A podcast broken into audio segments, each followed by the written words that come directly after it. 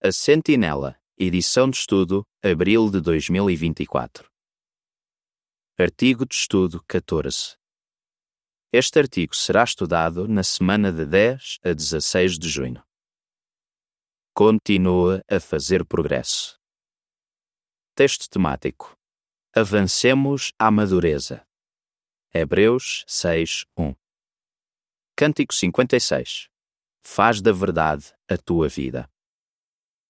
Objetivo: Aprenda o que um cristão precisa de fazer para pensar e agir de acordo com a vontade de Deus e tomar decisões sábias. Parágrafo 1.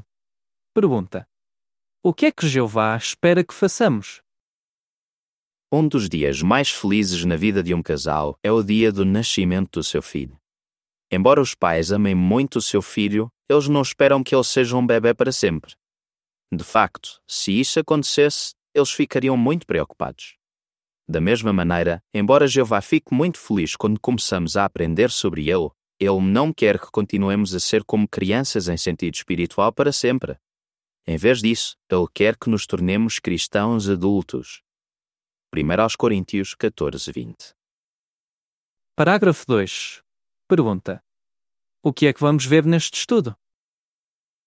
O que é que significa ser um cristão maduro?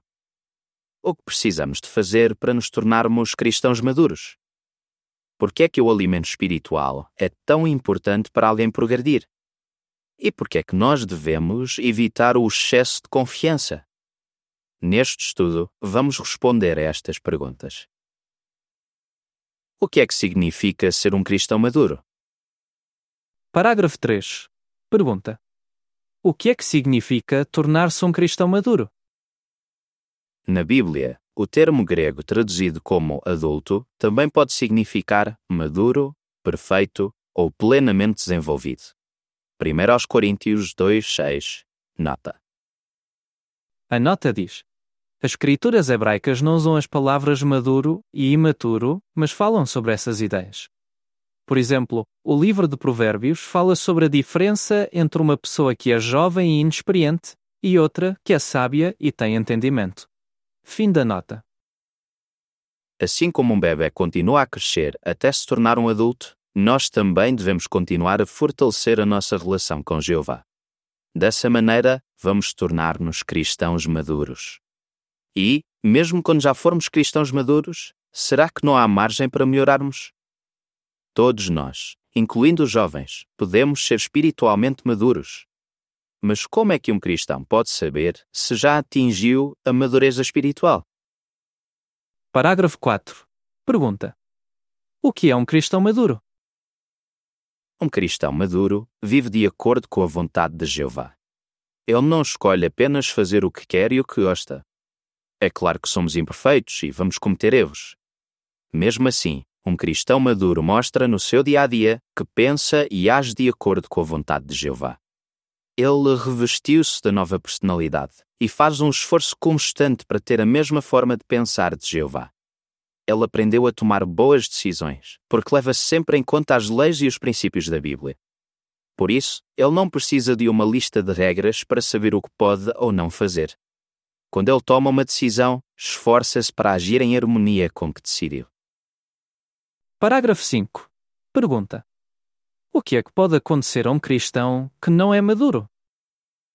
Por outro lado, um cristão que não é maduro pode facilmente ser vítima da esperteza de homens e das artimanhas enganosas. Ele facilmente acredita naqueles que espalham notícias falsas e boatos e até pode ser enganado por apóstatas.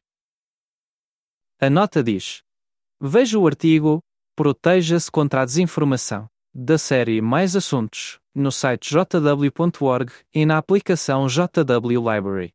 Fim da nota. Efésios 4, 14 e 15 diz: Então já não devemos ser crianças, atirados como que por ondas e levados para lá e para cá por todo o vento de ensinamentos, pela esperteza de homens, pela astúcia de artimanhas enganosas. Mas, dizendo a verdade, cresçamos em todas as coisas por amor, em direção àquele que é a cabeça, Cristo. O cristão que não é maduro pode sentir inveja, criar conflitos na congregação ofender-se facilmente com o que os outros fazem ou cometer um pecado grave. Parágrafo 6. Pergunta: Com o que é que podemos comparar o crescimento espiritual de um cristão? Como já vimos, a Bíblia compara o processo de crescimento espiritual ao processo de crescimento físico. Uma criança precisa da proteção e da orientação de um adulto, porque ela não tem nenhuma experiência de vida. Por exemplo, pense numa mãe que pede para a sua filha pequena dar-lhe a mão para atravessarem uma rua. Depois de algum tempo, a filha cresce e a mãe permite que ela atravesse a rua sozinha. Mas a mãe vai lembrar sempre a filha de que tem de ter cuidado com os carros e olhar para os dois lados da rua. Por causa disso, quando a filha se tornar adulta, já vai saber o que fazer quando atravessar uma rua. Assim como uma criança precisa da ajuda de um adulto para evitar perigos, um cristão que ainda não é maduro precisa da ajuda de cristãos maduros para evitar qualquer coisa que possa prejudicar a sua amizade com Jeová e para conseguir tomar boas decisões. Mas, quando um cristão é maduro, vai conseguir tomar boas decisões com base nos princípios da Bíblia e na maneira de pensar de Jeová. A primeira imagem relacionada com o parágrafo 6 mostra uma jovem a escutar os seus pais com atenção. Ela está com um artigo aberto no seu tablet e os seus pais estão com a Bíblia aberta. A segunda imagem mostra essa mesma jovem a fazer o seu estudo pessoal usando a Bíblia, um tablet e um caderno. Numa das imagens em destaque, uma mãe segura a mão da sua filhinha ao atravessar a rua e diz-lhe que é muito importante olhar para os dois lados. Na outra imagem em destaque, a filha, já crescida, atravessa a rua sozinha. A legenda das imagens diz: Cristãos que não são maduros precisam de aprender a tomar decisões sábias por aplicarem princípios da Bíblia. Parágrafo 7. Pergunta: Será que um cristão maduro precisa da ajuda de outros? Será que isso significa que um cristão maduro nunca vai precisar da ajuda de ninguém? Não. Às vezes, os irmãos maduros precisam de ajuda. Mas alguém que não é maduro pode querer que outros lhe digam o que fazer ou que tomem uma decisão por ele. Por outro lado, um cristão maduro pede ajuda a quem tem mais sabedoria e experiência. Ao mesmo tempo, reconhece que Jeová espera que ele leve a sua própria carga. Gálatas 6:5. Parágrafo 8. Pergunta: Será que dois cristãos maduros têm de ser iguais? Não existem duas pessoas iguais. Da mesma maneira, os cristãos maduros têm qualidades diferentes. Por exemplo, alguns são muito sábios, outros são corajosos. Alguns irmãos mostram muita generosidade e outros mostram empatia. Por isso, dois cristãos que enfrentam a mesma situação podem acabar por tomar decisões diferentes, embora as duas estejam de acordo com a Bíblia. Isso acontece principalmente em questões de consciência. Por isso, eles não vão criticar a decisão um do outro só porque são diferentes. Em vez disso, eles vão concentrar-se em manter a união. O que é que precisamos de fazer para nos tornarmos cristãos maduros? Parágrafo 9.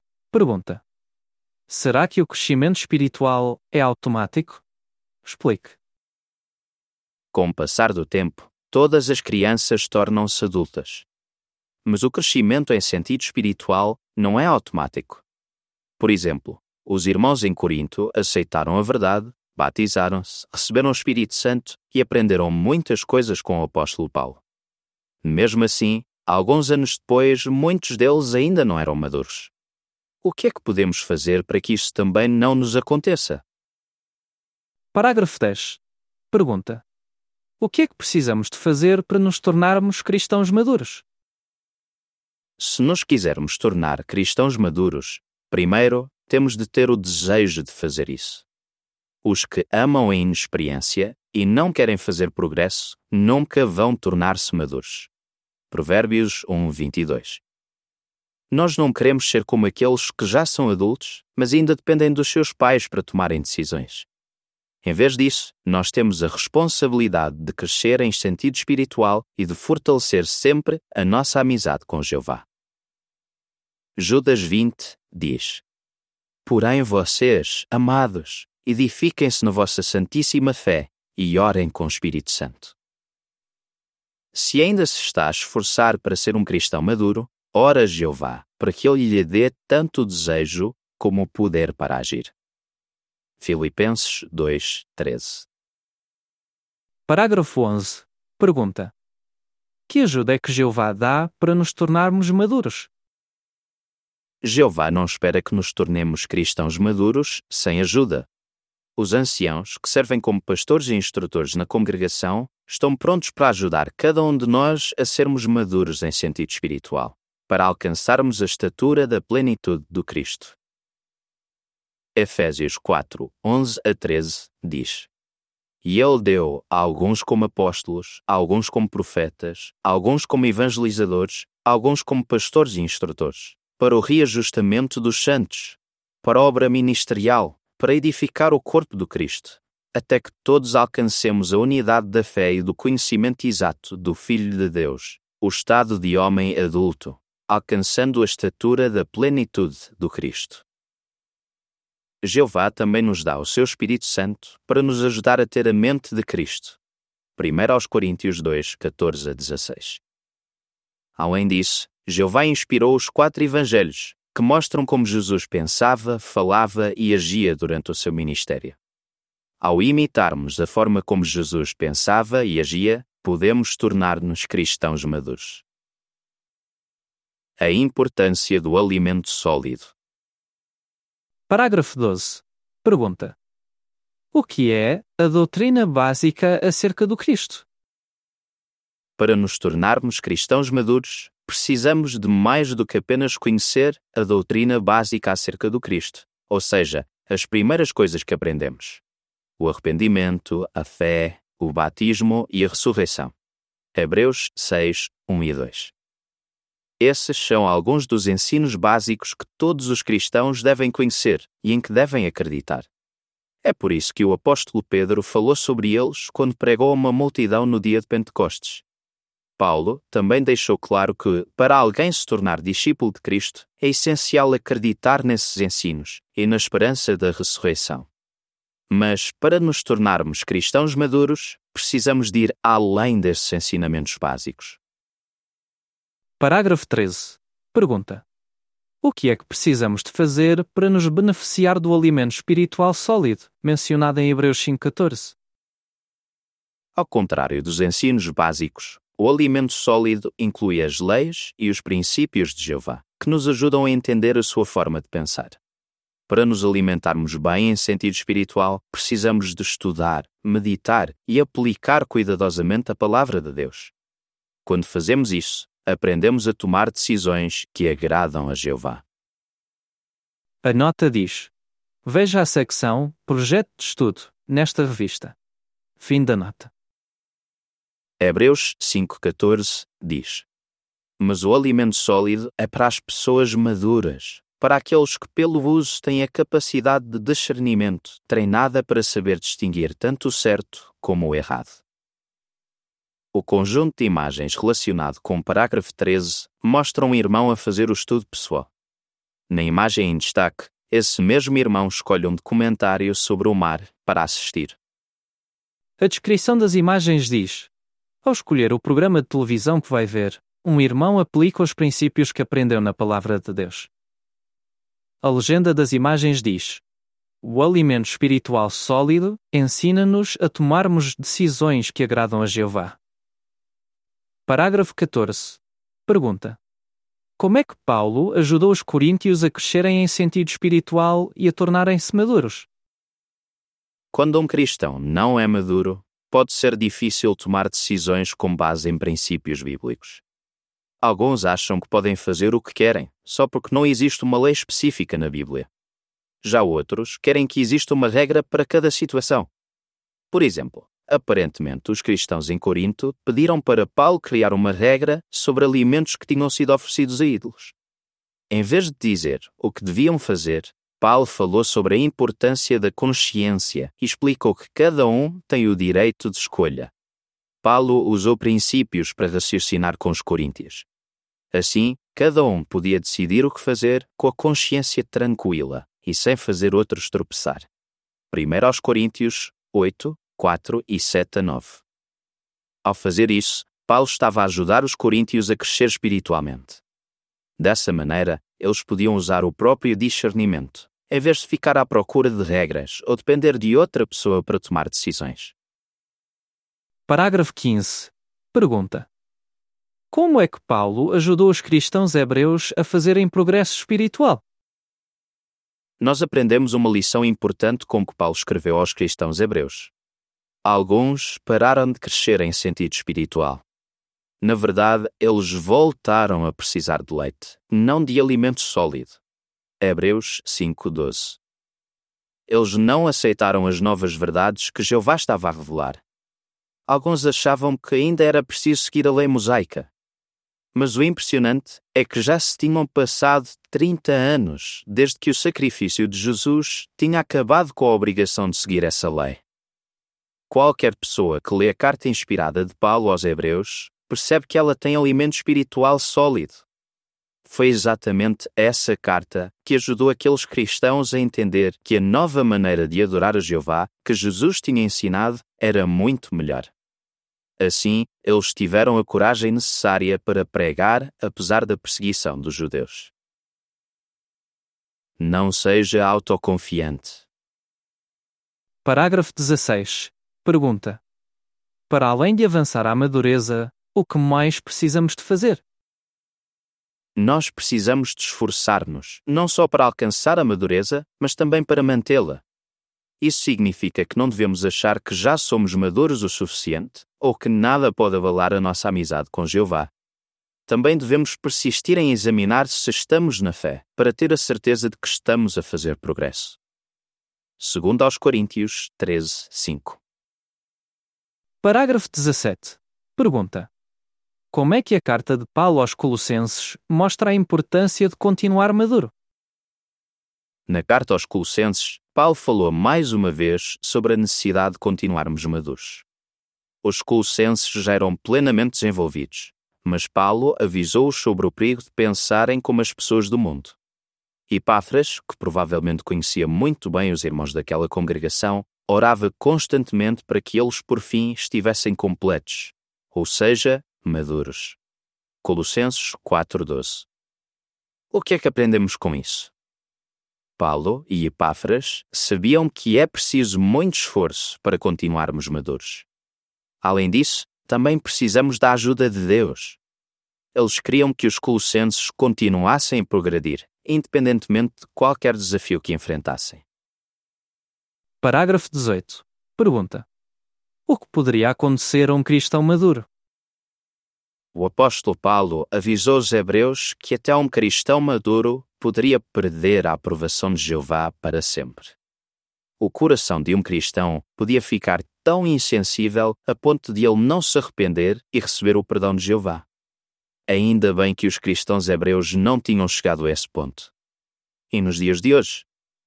O que dizer dos cristãos que se tornam inativos ou que são desassociados, mas depois arrependem-se? Serem humildes a ponto de se arrependerem já mostra que eles são diferentes daqueles que Paulo descreveu. Aqueles cristãos do primeiro século corriam o risco de perder para sempre a aprovação de Jeová. É claro que, quando uma pessoa volta para Jeová, ela ainda precisa de ajuda. Por isso, os anciãos da congregação poderão pedir a um irmão experiente para ajudá-la a voltar a ficar forte em sentido espiritual. A imagem relacionada com o parágrafo 18 mostra um irmão idoso a visitar outro irmão em sua casa e a usar a Bíblia para o encorajar. A legenda da imagem diz: Jeová dá toda a ajuda necessária aos que precisam de se fortalecer em sentido espiritual. Parágrafo 19. Pergunta: Qual é que deve ser o nosso objetivo? Se está a esforçar-se para ser um cristão maduro, você vai alcançar esse objetivo continua a aprender sobre as verdades profundas da Bíblia e a pensar cada vez mais como Jeová. Se você já se tornou um cristão maduro, faça tudo o que puder para continuar sempre assim. Como é que responderia? O que significa tornar-se um cristão maduro? Como podemos crescer em sentido espiritual? Por que é que não devemos ser autoconfiantes? Cântico 65. Confiantes, nós vamos continuar. Fim do artigo.